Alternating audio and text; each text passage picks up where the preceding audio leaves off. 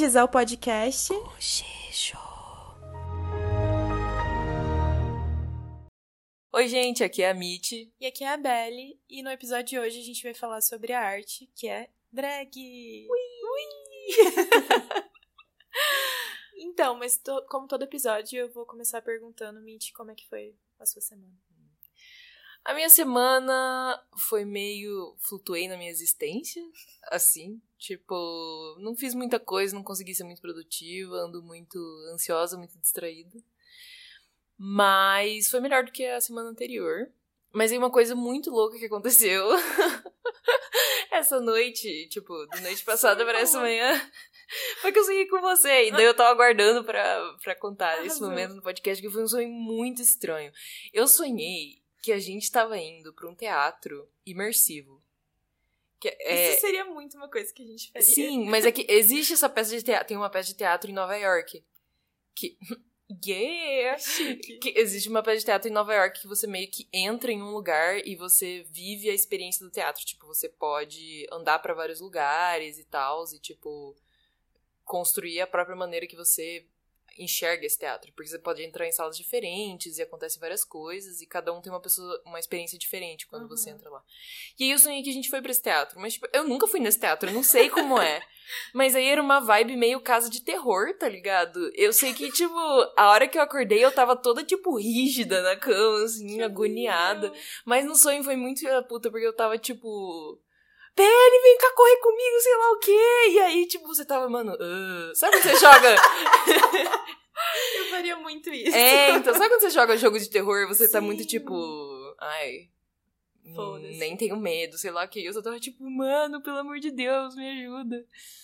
Mas é isso, eu acordei muito assustada. Porque eu tava me escondendo atrás de uma porta no sonho. Mas aí foi isso. Daí quando eu acordei eu ri e levantei e segui meu dia. E essa foi a minha semana. E a sua semana como foi? Bem, ah, foi ok, né? Acho que não dá pra dizer que foi uma boa semana, nunca mais, agora. Mas hoje eu falei, ah, eu vou descolorir minha sobrancelha, né? Porque, sei lá, eu quero ser mais indie do que eu já sou. Eu preciso desse título. E eu passei o descolorante e tal, como uma boa pessoa. E daí me deu uma reação alérgica. Então eu fiquei parecendo, sei lá, um monstro da Lady Gaga. Parece que eu saí de um clipe assim da Lady Gaga. Eu tô muito estranha. Mas arrasei, é isso aí. Ai, ai. Então, começando nosso papo sobre drag queens, drag queers, é, eu queria te perguntar qual foi o seu primeiro contato com a arte drag?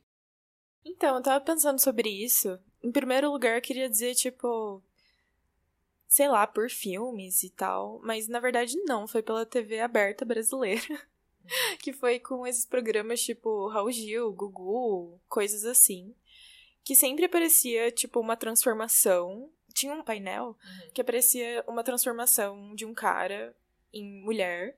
E em algumas situações era uma coisa bem transfóbica, na verdade. Que eram mulheres trans, que daí os apresentadores ficavam tipo, olha, um homem, sei lá, você pegaria essa pessoa? Ou tipo, você sabe se é mulher ou não? Umas coisas assim, bem Uhum. pesadas, mas foi a primeira vez que eu entrei em contato.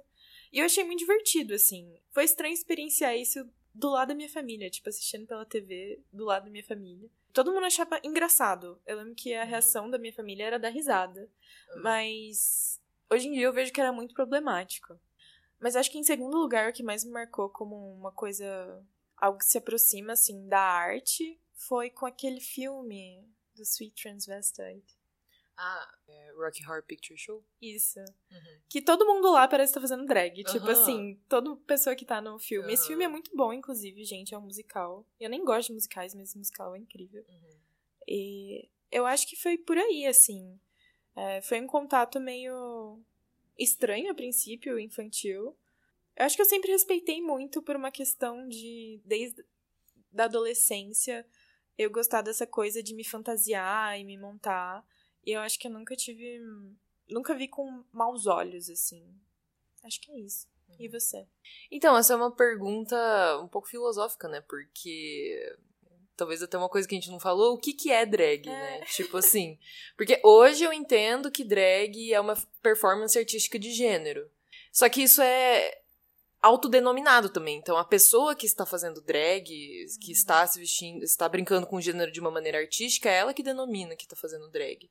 Porque, assim, eu tive contato em outros momentos com pessoas, tipo, se vestindo de outro gênero, mas não era de uma maneira artística, era de uma maneira transfóbica. Eu lembro no colégio que a gente tinha um dia, no terceirão, não sei se no colégio de vocês tem isso, eu espero que não, mas era um dia que chamava Dia do Troca.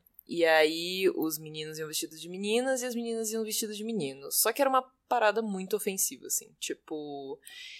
E isso me traumatizou muito por muito tempo, porque eu achava que drag vinha desse lugar de, tipo, fazer piada com gênero alheio, assim. E hoje eu entendo que é uma coisa artística. Então, eu acho que o contato artístico mesmo foi, tipo, na cena local, de, tipo, ver drags fazendo show, assim, tipo, quando eu viajo eu gosto muito de procurar shows de drag, eu acho isso incrível, foi um dos primeiros contatos, assim, foi vendo show de drags mesmo, e aí, assim, quando eu fiquei obcecada mesmo foi com o RuPaul's, né, que inclusive foi a Belly que me mostrou, que me fez assistir, e eu viciei. Podem me agradecer. Sim, aham. Uh -huh. E aí é muito engraçado porque por conta desse contato distorcido e dessa falta de informação do que realmente é drag, eu acho que eu tinha uma impressão muito ruim do que era arte drag e totalmente desinformada, assim. Então, vai parecer um absurdo quando eu falo isso, mas eu não gostava de drag queens. Tipo, eu não gostava de drag queens, eu achava ofensivo. É, e eu sei que muita gente até hoje pensa assim, principalmente mulheres é, de algumas vertentes do feminismo. Risos. Mas aí eu entendo que isso, é, para um, num sentido mais coletivo, é parte de uma falta de informação e de um apagamento do que é a história drag mesmo, porque a cultura drag que a gente vê hoje é muito da cultura pop, né? É tipo uhum. RuPaul's Drag Race, que é, se você não sabe o que é, é um reality show de drag queens, e muito da cultura pop, tipo Pablo Vittar, é, outras cantoras, enfim.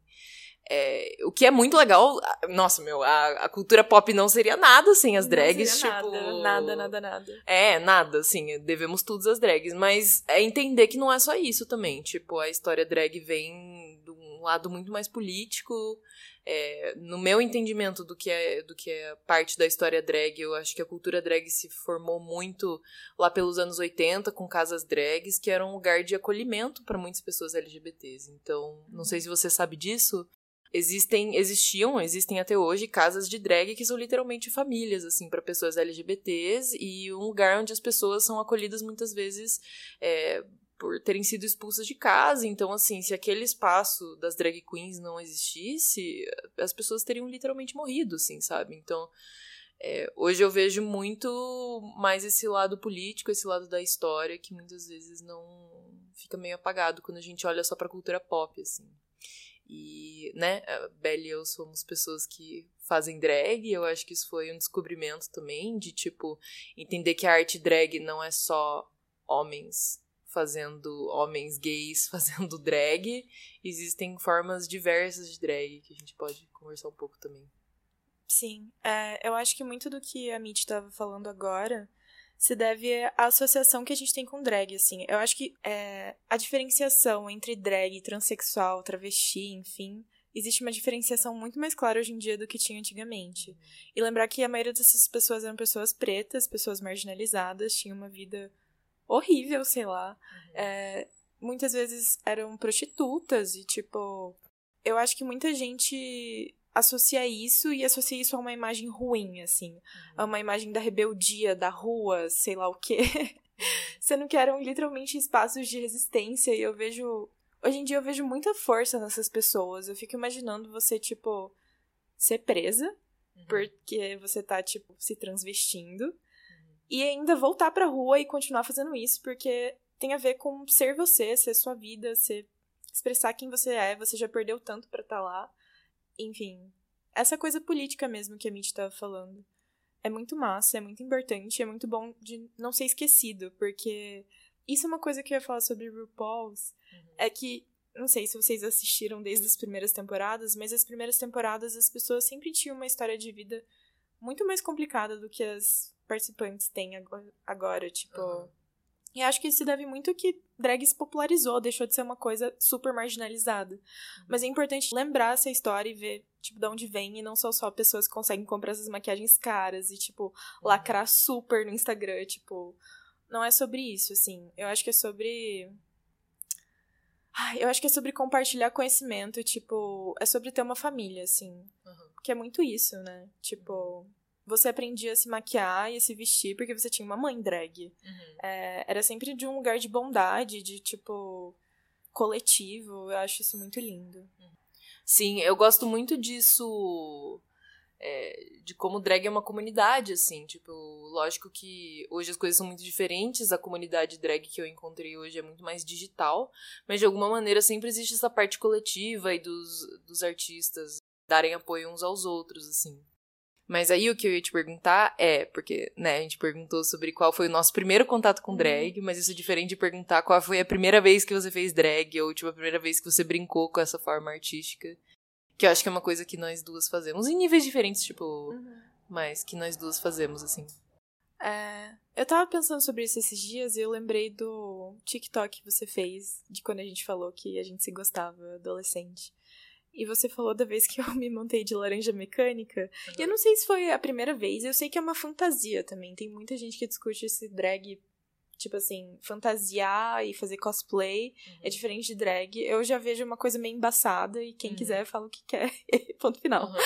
Mas eu acho que essa coisa de me vestir mais masculinamente vem de muito antes. Eu lembro que no troca do colégio eu também me vesti de homem, aspas. Uhum. E eu me diverti muito, tipo, uhum. eu fiquei, orra, é isso. E como uma pessoa que se identificava como gótica também, eu acho que. Identidade de gênero gótica. É, eu acho que essa coisa entre o feminino e o masculino, é, nessa tipo de comunidade, assim. O feminino e o masculino era muito tipo não tinha essas dimensões, tipo assim, esse espectro tão longe uma coisa da outra. Eu lembro que a coisa gótica, o feminino e o masculino se conversavam muito toda hora, uhum. assim. Eu acho isso muito massa. Mas eu acho que a primeira vez foi quando eu me montei de laranja mecânica, porque eu lembro que até os meus trejeitos mudaram e eu tava tentando, tipo, passar a vibe uhum. que eu era um homem, sei lá, tipo. Eu acho que isso nunca deixou de ser, principalmente maquiar minha cara, assim. Uhum. Mas acho que uma transformação mais completa é uma coisa que eu venho pensando mais recentemente. Uhum. Porque antes era, ai, vou sair de casa, vou fazer uma maquiagem bem doidinha aqui. Uhum. Tipo, fazer um bafo pra todo mundo. me olhar na rua. É... Mas eu acho que com mais consciência foi recente, foi por tua causa, na verdade. E você? Então, tô aqui pensando por onde começar essa história, assim. Mas eu acho que isso de eu ter tido aversão à cultura drag por muito tempo fez com que eu afastasse essa ideia da minha cabeça por muito tempo, né? Então é aquilo da intencionalidade. Porque eu sempre gostei muito de Halloween, eu sempre gostei muito é. de me fantasiar, assim. Só que para mim, pessoalmente, tinha uma, um outro tipo de conotação, assim. Porque quando eu fiz drag mesmo, que foi depois que eu assisti o RuPaul's, isso inclusive é muito recente, tipo, não faz nem um ano que eu comecei a fazer drag. Foi, foi na quarentena. E foi muito intencional, porque foi no dia do meu aniversário. E eu fiz um ritualzão bruxônico. E aí eu fui me maquiar. E fui fazer drag. E foi a primeira vez que eu fiz, então, tipo foi muito diferente do que eu faço hoje. Tipo, acho que hoje tá muito mais refinado, mas ainda assim foi muito incrível por uma primeira vez. Eu acho que eu arrasei por uma primeira vez. E aí eu queria entrar em alguma, alguns debates, assim, porque é isso, né? Do que a gente, o que a gente sempre vê de arte drag são homens gays fazendo drag queens, né? Uhum. Mas isso é uma versão, é uma visão limitante do que é drag, porque existem, por exemplo, mulheres ou pessoas não binárias que fazem drag kings, mas mulheres também podem fazer drag queens, assim. Uhum. Então, tipo, é, por muito tempo eu me identifiquei com isso, como uma mulher que fazia hiper drag. Existem várias outras denominações para isso, que eu acho que dá até pra falar, tipo. É, tem algumas pessoas que chamam isso de bio queen, eu não gosto muito desse nome porque reforça, tipo, um gênero biológico, eu não acho isso legal.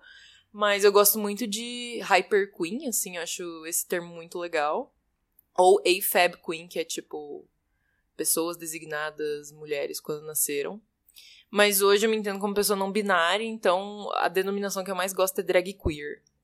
Acho que é isso, assim, tipo.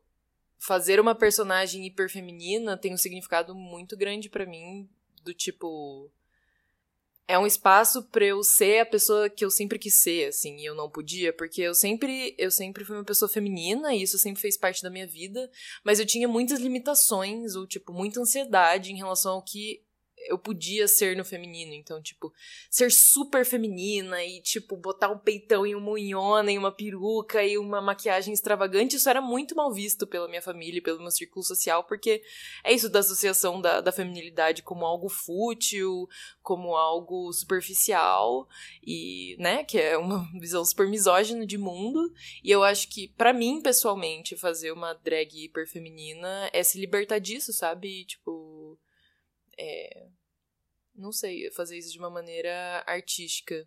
E não, generalizando, né? Essa é a maneira que eu me sinto fazendo drag. Não achem que isso se aplica a todo mundo que faz drag. Mas acho que é isso. Daí eu comecei a me montar no meu quarto, então sempre foi muito durante a quarentena, nunca tive um contato muito com o público, tipo, saindo na rua fazendo drag é algo que, tipo, me dá muita, me dá muita empolgação, assim, tipo, saber aonde a Dina, que é o meu nome drag, vai parar a hora que eu puder interagir com outras pessoas, mas minha personagem drag foi principalmente desenvolvida pelo TikTok. Eu acho que é tipo drag queens da geração Z, assim. Mas que eu acho que eu ganhei muita plataforma e reconhecimento pelo TikTok mesmo, porque é o lugar que eu tenho no momento para poder compartilhar o que eu faço. E eu tinha muita ansiedade em, tipo, das pessoas questionarem minha arte e tal, mas eu tive uma recepção muito, muito legal em relação a isso. E tem sido isso, web drag. e é isso. E aí, depois de um tempo, eu comecei a fazer drag king também, drag masculina, e aí ficou várias questões, né, que acho que eu posso falar mais tarde, que vieram de gênero e outros questionamentos, mas... Né. É, uma coisa que eu tava pensando enquanto você tava falando é que eu acho que o que virou a chavinha para você na questão drag foi quando você viu o RuPaul e viu que era um processo criativo. Uhum. E que não era só, sei lá, apropriação de uns trejeitos do que é ser mulher e usar isso de uma maneira debochada. Meu, existe muito trabalho. Se Sim. fosse só isso, as pessoas não se empenhariam nesse nível. Sim. É, eu acho que às vezes tem algumas questões problemáticas, mas, enfim, acho que não cabe falar agora. Mas de qualquer forma, é um processo criativo e eu acho que foi isso que te atraiu, é isso que uhum. me atrai. É sobre é, expressar no seu corpo arte. E eu gosto de usar o meu corpo como mídia para uhum. transparecer as coisas para os outros, assim. E isso é muito legal. E drag, para além disso, tem outra coisa especial, que é como a mídia é seu corpo, é como as pessoas te percebem de um jeito muito pessoal, porque seu corpo é a sua única expressão no mundo uhum. que as pessoas conseguem identificar, as pessoas não estão na tua cabeça. É... Tem essa coisa que eu acho que eu me transfiguro quando eu me monto. Tem essa coisa de se tornar uma personalidade maior do que você é no dia a dia. Acho que esse drag, independente de qual vertente você seja, é tipo um engrandecimento de algo. E era uma coisa que eu tava comentando com a Mitch esses dias, que eu acho que drag é uma coisa muito sagrada. Tipo, é uma coisa quase religiosa para mim. Uma experiência espiritual, eu diria. Sim. de me montar, assim. E eu acho que arte é religioso para mim também. Uhum. Então, faz todo sentido. Sim, para mim é literalmente espiritual, né? Que tudo começou com um grande ritualzão, assim.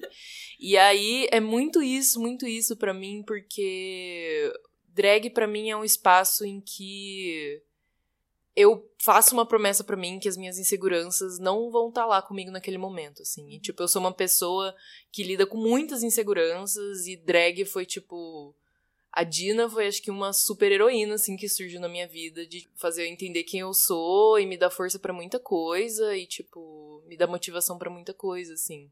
E isso do trabalho de fazer drag, realmente, tipo, realmente, tipo assim, eu já consegui ter uma certa dimensão vendo o RuPaul's, né, porque elas são muito refinadas, mas assim, na prática também, gente, dá muito trabalho, tipo, é muito mais do que vocês veem, tipo, a produção já feita nas redes sociais ou nos clipes ou sei lá.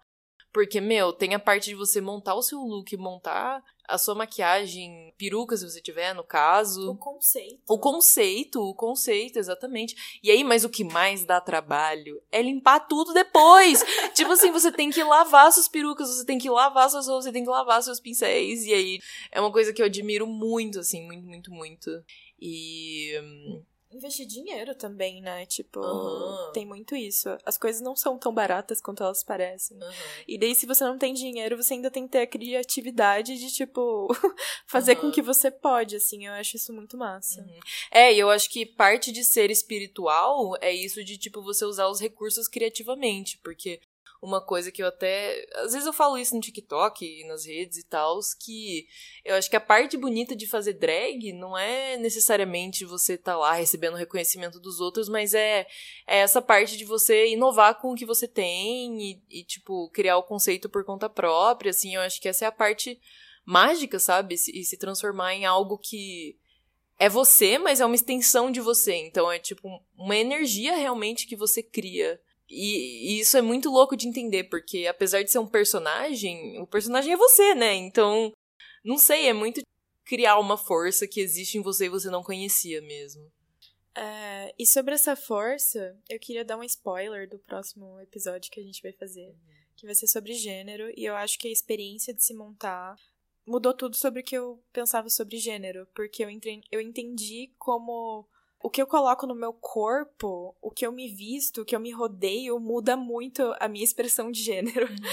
É, e como isso é bem mais maleável do que eu achava, assim. E eu comecei a perceber que eu podia assumir diferentes personalidades e que não necessariamente eu estava limitada com aquilo que eu achava que eu tinha, eu sempre tive. Isso me aliviou em tantos sentidos, assim, me alivia diariamente. Que é uma coisa que uma amiga nossa falou, que é chato ser você todo dia. Aham. É massa você poder ter outra história, se ressignificar, se reformular. E viva- viver a fantasia, assim, e trazer um pouco dessa ilusão pra dentro da sua vida, porque tudo é muito sério. Tipo, as coisas que são normalizadas são muito sérias. Sim. Só que daí, no fundo, é tudo uma confusão mesmo. Aham, sim, sim. Pode crer. Aí, ah, é outra coisa também, é nessa brisa também, de tipo, da mágica, assim.